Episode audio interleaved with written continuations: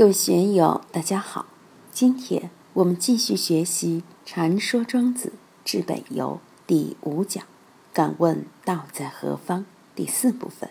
让我们一起来听听冯学成先生的解读：“去而来而不知其所止。”我经常说，过去的都是必然的，未来的都是偶然的。未来的因素不可预测，不可预料。某法师既是命学大师，又是风水大师。据说澳门的赌场百分之九十都是他拿的风水拿的脉，那可是多宝道人多宝如来了。但是他也没有预料到前年的一次车祸引发他现在一系列的病。你给别人算命，给别人看风水，让他们发财，何止千百？但是现在自己的这个运，他还是没有预料到。你说这个可奈何吗？真正是无可奈何啊！正是因为这个无可奈何，他去成都找炉火神看病，一去就和火神投缘，吃了几副中药就舒服了。人生中很多事情不好说，难以预料。我们就看这两句：无往焉而不知其所至。去而来而不知其所止，无以往来焉而不知其所终。这个就是我们人生的实相，就看你是自觉于此，还是被动于此。也就是这一念之间，一念之间你翻过了，这个就是道，是道体，也是道相，体相用全在里面。如果你没有明白，你永远在道外飘荡。今天可以坐在皇宫里，明天可以让你变成要饭的，一时可以让你貌如仙子，一时可以让你落于尘埃。年轻时羞花闭月，老了变成一个丑八怪，这是偶然性还是必然性在起作用呢？当然，佛教中说是业感缘起，你这个人的业如何，功德做得如何。当然，这个也是梦幻泡影。虚幻不实，用唯识学的话来说，就是阿赖耶识的艺术在暗中运作。彷徨乎逢洪，大智入焉而不知其所穷。逢洪指虚无辽远。当然，每一个人都生活在宇宙之中，都生活在大道之中。用佛教的话来说，就是三世诸佛和一切众生都在火焰中生灭。但三世诸佛有知，而众生无知，大家都是逍遥自在于大道的运化之中。这种运化是寂息寥息、恍兮呼吸、呼吸恍兮那样空泛自在的状态。就算你是真正得了道的人，是大智慧的人，进入了这个境界，也未必能知道其中的边际。你可能觉得这个东西好像有些麻烦。既然是大智慧的、得了道的人，怎么不知道其中的边际呢？的确如此，知道了就错了。《华严经》里说，有一位菩萨一步就跨过了三千大千世界，跨过后回头一看，自己连普贤菩萨的汗毛孔都还没跨出。这个是什么道理？这也是一个相对论。赵州老和尚说：“老僧不再明白理。”明白那么多干什么呢？至北游后边接着说：“知者浅矣，不知者深矣。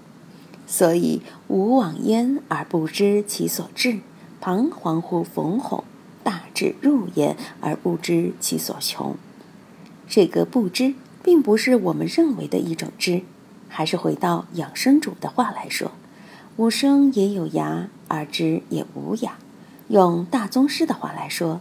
知天之所为者，天而生也；知人之所为者，以其智之所知，以养其智之所不知，养其智之所不知。所以，对这个不知，我们不要强去知。有的人这样求知，那样求知，让自己很劳累。不论你怎么去求知，相比于未知，永远都是一个无穷大的量。所以，老佛爷最后说了一句。我所说法犹如恒河一粒沙，未说之法犹如大千恒河沙。老佛爷说法说了四十九年，说了那么大的一套三藏十二部的经书，现在用柜子要装上一大柜，以前用贝叶抄写要装满几个房间。你想想看，这些也仅是恒河一粒沙而已。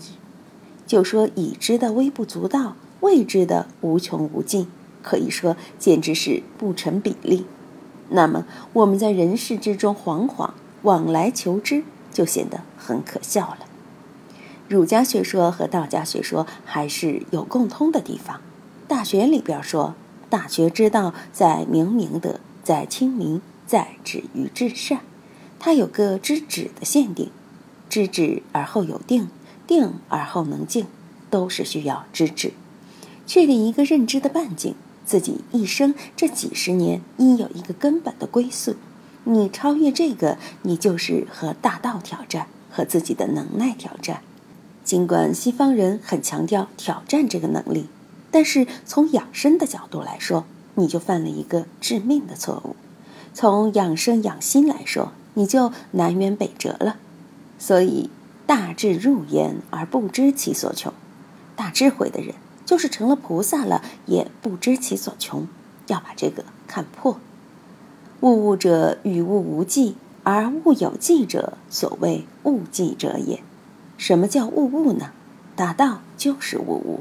它能够生化万物，是能够产生万物的本源。物就是一个具体的东西，物物是形而上，物是形而下。那么道和物就是体和相，这到底是什么样的关系？庄子在这里的逻辑是很清楚的。用现在的逻辑学说，就是普遍性和个体性的关系。而物有际者，所谓物际者也。物物就是造化的普遍性，它造就万物，哪一样东西离得开它呢？而物有尽者，是说一个具体的东西是有限的，在蝼蚁，在蹄拜，在瓦辟，在屎尿，哪怕是东施西施、秦皇汉武、古仔妖怪等，这些都是一些具体的东西。而物有界者，都有具体的指向，有具体的边际，有具体的一种规定性。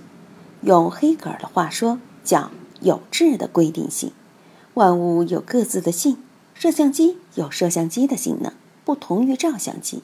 男的和女的是怎么回事？植物和动物是怎么回事？无机物和有机物是怎么回事？金属和非金属是怎么回事？它都是这个。而物有迹者，所谓物迹者也呀。不计之计，计之不计者，谓盈虚衰杀。什么是不计之计？不计是大道。大道是什么？大道是空无虚。但是万事万物正是从空无虚中产生的。用老子《道德经》的话来说：“天下万物生于有，有生于无。”这个有就是寂，无就是不寂。不寂千变演变，生发出了有，具体的东西出来了。但是具体的东西也要归于虚无，这个虚无，比如说我们的生老病死，父母生我们之前我们在哪里？我们进了太平间火葬场之后又回归于哪里呢？万事万物都有它的生住意灭，生之前它是无，生之后它是有，灭之前它是无，灭之后它是有。那么这个也就是不计之计，计之不计者，为盈虚衰杀。